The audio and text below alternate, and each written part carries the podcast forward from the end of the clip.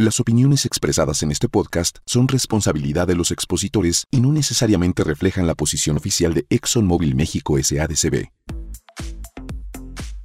Bienvenidos queridos escuchas. Gracias por acompañarnos en un nuevo episodio de Transporte Inteligente. Iniciamos la octava emisión de nuestro programa con un tema creado para aquellos que administran y participan en la gestión de los eslabones de la cadena de suministro. Como ya saben, mi nombre es Igor Cruz y es un placer compartir este espacio con todos ustedes. Logística, mantenimiento, innovación, tecnología, flotillas, finanzas, motores, diésel, lubricante, Seguridad. ingeniería, transporte inteligente. transporte inteligente. Lo más relevante dentro de la industria del transporte en un podcast. Lo que te mueve, lo que te inspira, lo que sueñas, lo que te impulsa, lo que valoras. Con la ayuda de tecnología, especialistas y expertos, cumple tus objetivos de forma inteligente. Elige el movimiento. Presentado por Móvil Delvac. Hoy, de la mano de nuestro invitado, el ingeniero José Luis Chávez, experto en logística con más de 30 años de experiencia, aprenderemos cómo optimizar nuestros procesos para mejorar el desempeño de nuestro negocio, así como los cambios y nuevos retos a los que nos enfrentamos en la nueva realidad. Así que sin preámbulos, ingeniero Chávez, bienvenido, gracias por compartir este episodio con nosotros. Muchas gracias a ti, Igor, y muchas gracias a todos ustedes por brindarme la oportunidad de poder compartir mi experiencia, vivencias, que como bien dijiste, a lo largo de estos 30 años he tenido la oportunidad, el privilegio de desarrollar. Estoy, la verdad, muy contento de poderles brindar algunos consejos, algunos tips que les permitan ayudar a lograr una optimización de su cadena de suministro de una manera eficaz y eficiente. Perfecto, ingeniero, pues comencemos entonces. Y para ello, quisiera iniciar esta plática retomando una duda que surge de episodios anteriores, donde hemos hablado sobre la logística y la cadena de suministro. Desde su perspectiva, ¿diría que son lo mismo? No, definitivamente no, Igor, y es una excelente pregunta para arrancar y para sentar ciertas bases. Para empezar, me gustaría resaltar que aún entre los profesionales del ramo, hoy por hoy, muchos hablan de logística y de cadena de suministro sin hacer ninguna distinción, le atribuyen a la cadena algunas funciones que son más logística y viceversa. Entonces nuestras sospechas eran ciertas, no son lo mismo. ¿Nos podría explicar cuál es la diferencia? Desde luego, la logística, vamos a remontarnos un poquito a la época de los años 45, en la Segunda Guerra Mundial, es una disciplina que se desarrolla para garantizar el apropiado abasto de pertrechos e insumos a las tropas en Europa, que fue un factor determinante en que los aliados, a final de cuentas, terminaran ganando esta guerra. El origen militar explica desde luego la orientación a los costos, siempre buscar el costo más bajo y siempre la mayor precisión posible. Como ven, un marco histórico referencial bastante interesante. ¿Nos puede contar algo más acerca de esto? Básicamente la logística pensaríamos en que es mover un bien, un insumo de un punto A a un punto B de la mejor manera posible a través de medios de transporte, en un tiempo adecuado, con la mayor precisión posible, la mayor eficiencia posible y en una cantidad correcta y productos en buenos estados. Eso lo vivimos hoy en el medio actual en donde todos somos consumidores. La cadena de suministro es una evolución de este concepto. ¿Una evolución? ¿Nos puede ahondar un poco más en esto? Mira, la logística maneja el transporte y los almacenes y cómo tener una mayor productividad de ellos es el corazón de la tarea.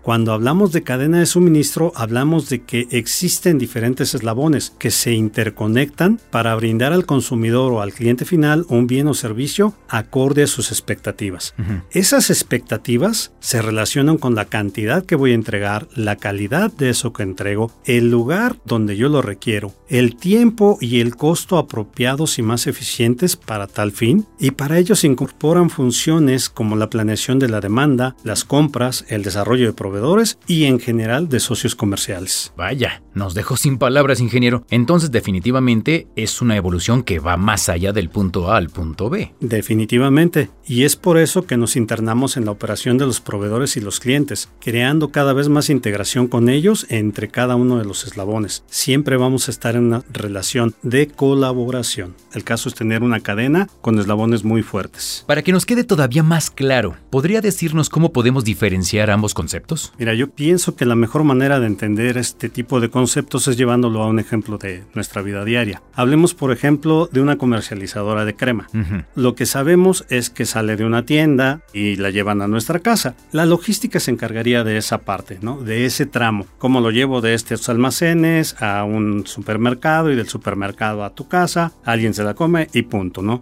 Cuando hablamos de la cadena de suministro, nos vamos más atrás. Tenemos que ver los empaques, tenemos que ver algunos componentes, conservadores, etcétera. Y también tenemos que ver, yéndonos más hacia atrás, bueno, ¿de dónde viene esa leche? Pues de la vaca. Y esa vaca tiene que comer, tiene forrajes, tiene pastizales, tiene algo. La cadena de suministro y todos sus eslabones se encargan de hacer llegar eso directamente a la vaca para que te llegue a ti y tú puedas degustar una deliciosa crema, ¿no? En casa o en donde estés. Entonces ahí vemos logística es un eslabón y la cadena se compone de todos esos eslabones. Ok. Ahora bien, ¿qué ocurre si miramos hacia el lado contrario, hacia el futuro? Es decir, ¿qué pasa una vez que se completa la entrega? ¿Qué es lo siguiente? Excelente punto también. Casi siempre nos olvidamos de esa parte. Ahora en un mundo sustentable como el que tenemos, y cada vez va a ser más demandante en eso por los índices de contaminación, bueno, hay que pensar en la logística inversa, ¿no? Hay que pensar en qué pasa con esos empaques. El cartón, ok, sí es perfectamente reciclable, pero ¿qué pasa con la cantidad de plástico? ¿Qué más tengo que hacer? La cadena de suministro se va ya no nada más a de dónde surge el producto, sino dónde termina y cómo voy a manejar si es que el producto regresa a mí. Lo desecho, lo uso o qué hago con él, ¿no? O cómo va a afectar incluso a nuestro ambiente. O sea, la cadena se sigue extendiendo y ahora podríamos decir que es bidireccional. Bien, entiendo. Y es una gran diferencia. Ahora que nos ha ayudado a comprender mejor ambos conceptos, me gustaría que profundizáramos un poco más en la cadena de suministro y nos diga cómo podemos optimizar los procesos. ¿Existe algún sistema para poder lograrlo? Yo te diría que sí y no. Sería genial, todos seríamos felices si tuviéramos un sistema, una receta, una fórmula de cómo manejar esto. Sin embargo, y gracias a eso tenemos trabajos los logísticos y los de la cadena de suministro, no es así. Sí existen sistemas, pero ningún sistema por sí mismo es una solución, es una fórmula o la receta que todos podemos usar. A final de cuentas, lo que existen son herramientas, metodologías, filosofías que me van a permitir gestionar mejor mi cadena de suministro. Pero hay que hacer una aclaración. Cuando hablamos de sistema no hablamos de sistemas de información, hablamos de una serie de procesos que se desarrollan para una actividad específica y estos se hacen de una manera consistente y constante y que este cúmulo de procesos que se van ligando entre sí nos llevan a conformar nuestro sistema de gestión, más allá de que exista o no una herramienta informática, ¿no? Llámese ahora redes sociales o aplicaciones o como queramos llamarlo. Claro. Déjeme ver si entendí. Cuando desarrollamos, implementamos e integramos procesos, podría decirse entonces que estamos logrando una correcta gestión de la cadena de suministro. ¿Es así? Sí, así es, Igor. Sin embargo, también tenemos que pensar en que si algo hemos aprendido en las últimas décadas e incluso en los últimos años, porque este mundo cada vez es más rápido, es que estas cadenas de suministro son tan duraderas como las preferencias o necesidades e incluso las demandas de nuestros clientes. Es decir, la cadena de suministro, a final de cuentas, pues deben de ser revisadas constantemente porque pasa de ser funcional, útil y aportar valor al negocio a ser ya no suficientes para las nuevas necesidades del cliente, ¿no?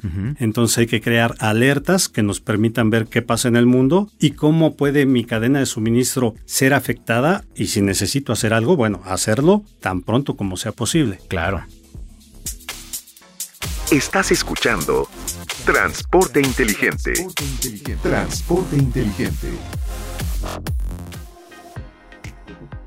Ingeniero Chávez, me imagino que a lo largo de su trayectoria se ha encontrado con múltiples áreas de oportunidad sobre las gestiones de las cadenas de suministro y sus consecuencias. ¿Nos podría compartir alguno? Claro que sí. Existen muchos ejemplos. Basta con prestar atención a lo que pasó el año pasado, que en el 2020, cuando las cadenas de suministro se vieron inoperables en algunos países, en productos de consumo, en farma, en todas, pero la más dramática fue con la industria automotriz, donde dada la globalización que se hacía, lo que pasó es que cuando tenías un solo país produciendo un tornillito para todo el mundo, si ese país por alguna circunstancia ya no lo puede producir o no lo podía exportar, simple y sencillamente pues va a afectar a todos los países que usan ese tornillo. Y por un tornillo podrían parar líneas de producción y a final de cuentas no sale un auto, ¿no? Y eso es una verdadera cadena de suministro que ahora necesita ser transformada, mejorada y sobre todo enfocada a las necesidades de la realidad que estemos viviendo. Eso nos demostró que tenemos tenemos que pensar en que las cadenas de suministro son un ente viviente. Y para entender esto me encantaría recomendarles un libro de John Gatorna. Sí, sí, adelante. Que se llama Living Supply Chains o Cadenas de Suministro Vivientes en español, que creo les puede enseñar y dar algunos tips. Insisto, siempre pensando en que las cadenas de suministro son vivientes y que este mismo libro tiene que ser releído y adecuado a la nueva realidad que estemos viviendo. Perfecto, pues excelente recomendación. Y bueno, para todos los escuchas que estén interesados en este libro, les compartiremos la información a través de LinkedIn para que después nos hagan favor de contarnos qué les pareció. Y ahora para continuar con nuestro tema, quisiera preguntarle cómo sabemos qué cambios debemos realizar en nuestra cadena de suministro. Debemos pensar que la cadena de suministro es un medio para agregar valor. ¿A quién agregamos valor? A nuestro negocio.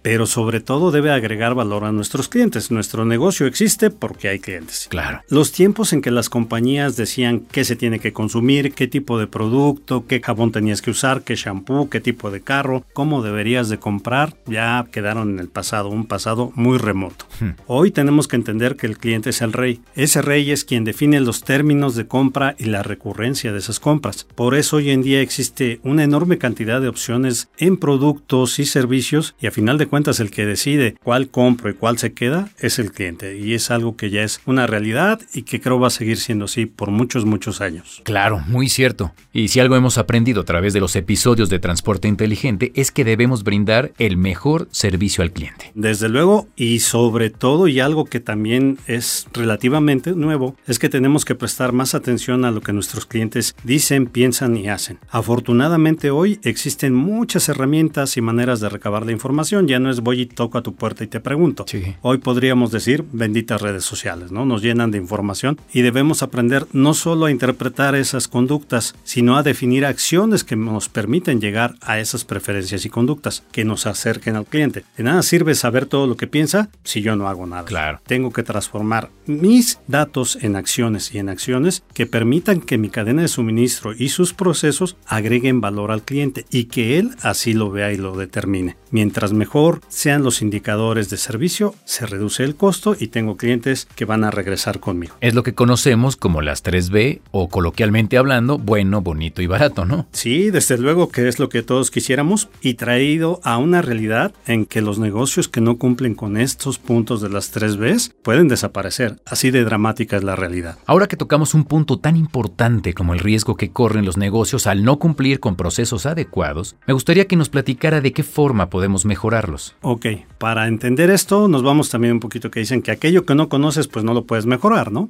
Lo que primero tenemos que hacer es documentar esos procesos, ya que los conozco, que lo tengo definido, hay que documentarlo, hay que convertirlo en un procedimiento, en instructivos, en instrucciones claras, las cuales deben ser un fiel reflejo de lo que hago, de lo que se realiza de manera cotidiana. Y por otra parte, debo de contar con ayudas visuales y sensoriales, que en general me van a ayudar a recordar la tarea que tengo que ejecutar. Bien. El objetivo es que cualquier empleado, el que acaba de entrar hoy, pueda tomar su procedimiento, lo pueda leer, sepa qué tarea se tiene que hacer, cómo la tiene que hacer y la pueda hacer con este documento como guía, solo leyéndose y apegándose a lo que está escrito. Mm. Y al mismo tiempo, cuando haga esta tarea reiteradamente, sea capaz de describir paso a paso la misma. ¿no? Fácil y sencillo, pero efectivo. Excelente. Ingeniero, ¿existe algún sistema que nos ayude a mejorar estas tareas? Sí, Hablaríamos de sistemas de gestión de calidad, que son una excelente herramienta para la documentación de los procesos de nuestro negocio, de nuestra operación y además cuando los utilizamos podemos buscar certificaciones de nuestra empresa o unidad de negocio. ¿Para qué sirven estas certificaciones y cuáles son las más utilizadas en nuestro país? Bueno, las certificaciones son como un sello de calidad, como algo que el cliente va a ver y va a decir, ah, si él trae este sello, acuérdate del hecho en México está bien hecho, que bueno, todos queremos eso, cuando veamos ese sello sabemos que es un producto elaborado con buenas normas, con buenas prácticas, con calidad. Claro. Las principales certificaciones que usamos en México son las certificaciones ISO, que nos permiten pues desenvolvernos de buena manera y dar cumplimiento a los requerimientos del cliente. Mmm, ya veo. ¿Y qué otras certificaciones debemos conocer? Algunas certificaciones adicionales a las ISO que debemos de conocer, dependiendo del tipo de negocio que tengamos, tenemos la OEA, que es el Operador Económico Autorizado, que es del gobierno mexicano y nos ayuda a eficientar nuestros procesos y a mejorar la calidad de los procesos de importación y exportación de las empresas. Bien. Hay una que es TAPA, que va muy orientada hacia lo que es la industria de electrónicos, que nos ayuda también muchísimo. Y CityPad, que se enfoca mucho más a transporte internacional, pero sus regulaciones y sus puntos permiten que tengas un sistema más robusto de transporte incluso en el país, sin que sea necesario tener la certificación, pero sí las bases de cómo se obtiene. Y hablando de ISO, podemos hablar de ISO 9001, ISO 14000 o ISO 22000, dependiendo de en qué industria nos movamos, alguna de esas nos debe de aplicar mejor, pero lo importante de todos estos procedimientos que hacemos para estas certificaciones es que cumplimos con una premisa básica sobre los procedimientos que es escribe lo que haces y haz lo que escribes. Y de esta manera vamos a garantizar que cumplimos. Ahora, podemos utilizar otras herramientas como las herramientas Lean, así como otros elementos de mejora continua. Y esto a final de cuentas hace que nuestros procesos sean más óptimos y más eficientes. Siempre el buscar la manera de hacerlo sencillo, planito y fácil nos va a redituar tanto beneficios en los costos, en la eficiencia, como en el servicio al cliente. Muy bien. Ahora, ¿qué pasa con aquellas empresas que van iniciando o que aún no tienen procesos definidos? Y bueno, sí es algo que tenemos que reconocer, que incluso empresas grandes, medianas o pequeñas, con todo y que tienen años operando, no tienen un sistema de gestión. En primer lugar, lo que tendríamos que hacer es documentar ese proceso. Para ello hay una herramienta muy importante que se conoce como BSM o Value Stream Mapping, que no es otra cosa que el diagrama de flujo de valor. ¿Qué es lo que hace esta herramienta? Va poniendo paso a paso y mostrando cómo se va haciendo cada actividad y también, algo muy importante, me permite ir viendo dónde tengo oportunidades de mejora o incluso puntos críticos que haya que corregir. Mm. ¿Qué es importante también? Es importante contar con un facilitador, alguien que nos apoye. Eh, yo sé que a veces pensamos que traer un externo no siempre agrega valor y que la gente de aquí conoce el trabajo, pero que la empresa sepa que no está mal pedir ayuda y si traemos a alguien externo para que nos ayude a mapear que tiene otra visión, va a ser muy productivo y además me va a capacitar a mi gente interna para que con la madurez para el futuro no necesitamos traer a alguien de fuera. Yo ya tengo mi propio equipo que puede hacer este tipo de labores de BSM. Mm, eso suena bien. Este es un gran tip para todos nuestros escuchas. Este espacio es para ti. Deja tus comentarios en nuestro sitio web móvil.com.mx. móvil.com.mx.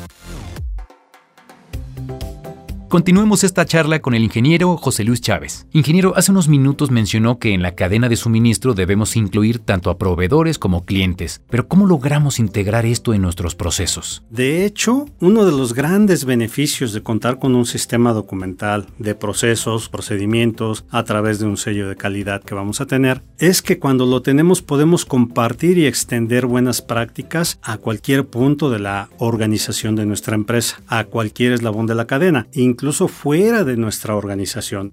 También es una realidad que siempre es más fácil alinear a los proveedores con nuestros procesos. Yo soy el cliente, entonces te jalo y hago que sigas conmigo el camino. Pero al mismo tiempo es importante que ellos no lo vean como una imposición, sino más bien que comuniquemos de forma adecuada el objetivo y beneficios que traen para ambas empresas, porque si no, no vamos a tener el compromiso de nuestros proveedores, ¿no? Claro. Eso nos va a permitir impulsar trato de socios de negocio y no no el clásico tener un proveedor subordinado que incluso le tiene miedo al cliente, sino un socio de negocio con el cual puedo trabajar y podemos hacer mejoras en nuestros procesos. ¿no? Entonces, en vez de ser quien te exige, soy quien te acompaña y te hace mejorar para el beneficio de ambos. Bien. Sabemos que para crecer es necesario reforzar cada alianza en los mejores términos y condiciones, pero me imagino que esto no solo se queda en palabras, ¿no? Desde luego que no. Las buenas intenciones son básicas, siempre la voluntad es importante para desarrollarnos,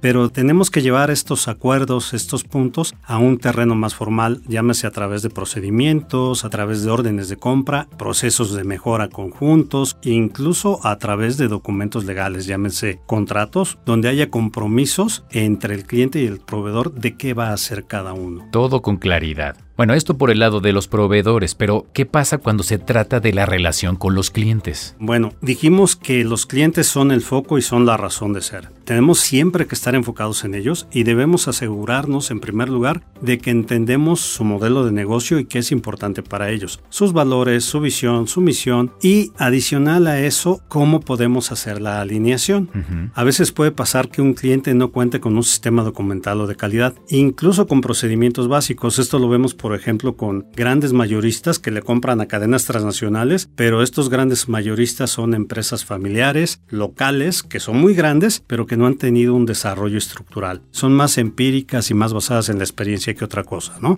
Entonces tenemos que pensar que hay un sistema documental que podemos alinear con él, con procesos básicos y hacer que nuestro cliente, con el conocimiento de nuestros empleados y el funcionamiento de la cadena que tenemos mutuamente, pueda mejorar conmigo y yo acompañándolo. Claro. Imagínate, por ejemplo, que tenemos a una persona que conoce nuestros procesos, que tiene muchos años haciendo esto, que sabe cómo se hace todo con mi cliente o conmigo, pero no está documentado. Imagínense que se saca la lotería y mañana ya no viene a trabajar. Pues ahora, ¿quién nos va a enseñar a hacer todo lo que el señor hacía durante 20 años? Uy, eso sí sería un problema enorme. Muy grande. Entonces, cuando desarrollamos nuestro procedimiento, cuando tenemos todos nuestros procesos bien documentados, podemos mostrarle a nuestros clientes los beneficios de integrarse con nosotros y nosotros con él y ver que aquello que tiene que ser ajustado lo podemos ajustar con él o bien si yo soy el que necesita ajustar me lo pueda mostrar de una manera formal. Desde luego. Si algo hemos escuchado repetidas veces en este espacio, en nuestro transporte inteligente, es que el apoyo entre expertos tiene increíbles resultados. Por eso, aprovechando su experiencia y conocimiento, nos gustaría saber cuál es uno de los principales obstáculos que ha encontrado para que la integración y colaboración no se realice. Mire, existen muchos elementos que pueden llegar a inhibir esta colaboración o esta integración. A mi parecer, el más relevante para nuestra idiosincrasia en México es la falta de confianza, que no es necesariamente lo mismo que desconfianza. Ah, caray, ¿cómo es eso? Permíteme explicarlo de esta manera. Cuando una empresa nos comparte información sensible de su negocio, en este caso de su cadena de suministro, lo que más le preocupa es que esta información caiga en manos de sus competidores o de proveedores o peor aún,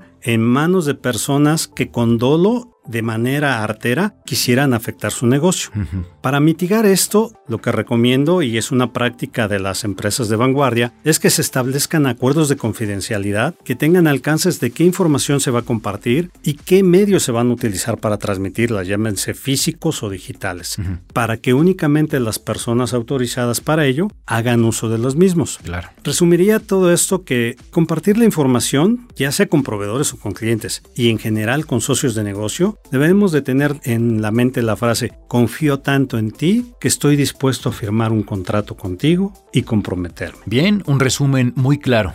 Ingeniero, estuve investigando un poco más sobre el tema y encontré algo llamado planeamiento participativo, pronóstico y reabastecimiento, que me parece está estrechamente relacionado con los lazos de confianza. ¿Nos podría explicar a grandes rasgos qué es? Esto es una clara muestra de lo que se logra cuando se tiene esta integración. El conocido CPFR, o Planeamiento Participativo Pronóstico Reabastecimiento en español, es la gestión de diferentes partes de la cadena de suministro y los inventarios que se tienen a lo largo de la misma. Es un trabajo que se hace de manera sincronizada entre proveedores de inventario y planeación para tener en cada punto de la cadena, ya sea el punto de venta o el de producción o el de almacenamiento, el inventario apropiado para que siempre tengamos producto disponible para nuestro cliente, pero nunca de manera excesiva que nos cueste demasiado. Es decir, vamos a mejorar los niveles de servicio, pero al mismo tiempo vamos a mejorar los niveles de inversión en los puntos de venta. Como sabemos, estamos en la era digital y para mejorar la confianza, lo más importante es saber que la información no será usada por gente que no debería ni siquiera tener acceso a ella. Claro, creo que ese es un miedo común, incluso a nivel personal. Definitivamente todos estamos pensando en que vayan a tomar mi información, mis cuentas o algo. Pero para tranquilidad de todos nosotros, las grandes empresas de tecnología están trabajando con lo que se conoce como blockchain, que sin que sepamos qué es o siquiera sepamos que existe, trabaja todos los días en asegurar que nuestra información va a estar segura y únicamente en disponibilidad de aquellos que ya autorizaron para ella. Podríamos hablar horas y horas de blockchain, pero bueno, no, no es el tema. Bástenos saber que simple y sencillamente garantiza que la información de empresas y personas va a estar segura. Sin duda, hablar sobre el blockchain podría ser un increíble tema para nuestros siguientes episodios, así que lo vamos a tomar muy en cuenta. Y ya por último, y como es una sana costumbre, vamos a cerrar con los tres consejos que cada invitado nos da, para que los podamos aplicar a nuestro negocio. En esta ocasión me gustaría que nos diera tips de cómo podemos saber qué procesos optimizar de la cadena de suministro o cuáles debemos cuidar más. Muy bien, Igor. Lo primero que quisiera que tengamos presente todo el tiempo es que las cadenas de suministro son parte de nuestro negocio, no son algo allá que hacen los de operaciones y demás, no. Es parte del negocio y del modelo de negocio. Y que la finalidad de la buena gestión de esta cadena de suministro es aportar valor a la empresa y sobre todo a nuestros clientes. Con esta premisa en mente,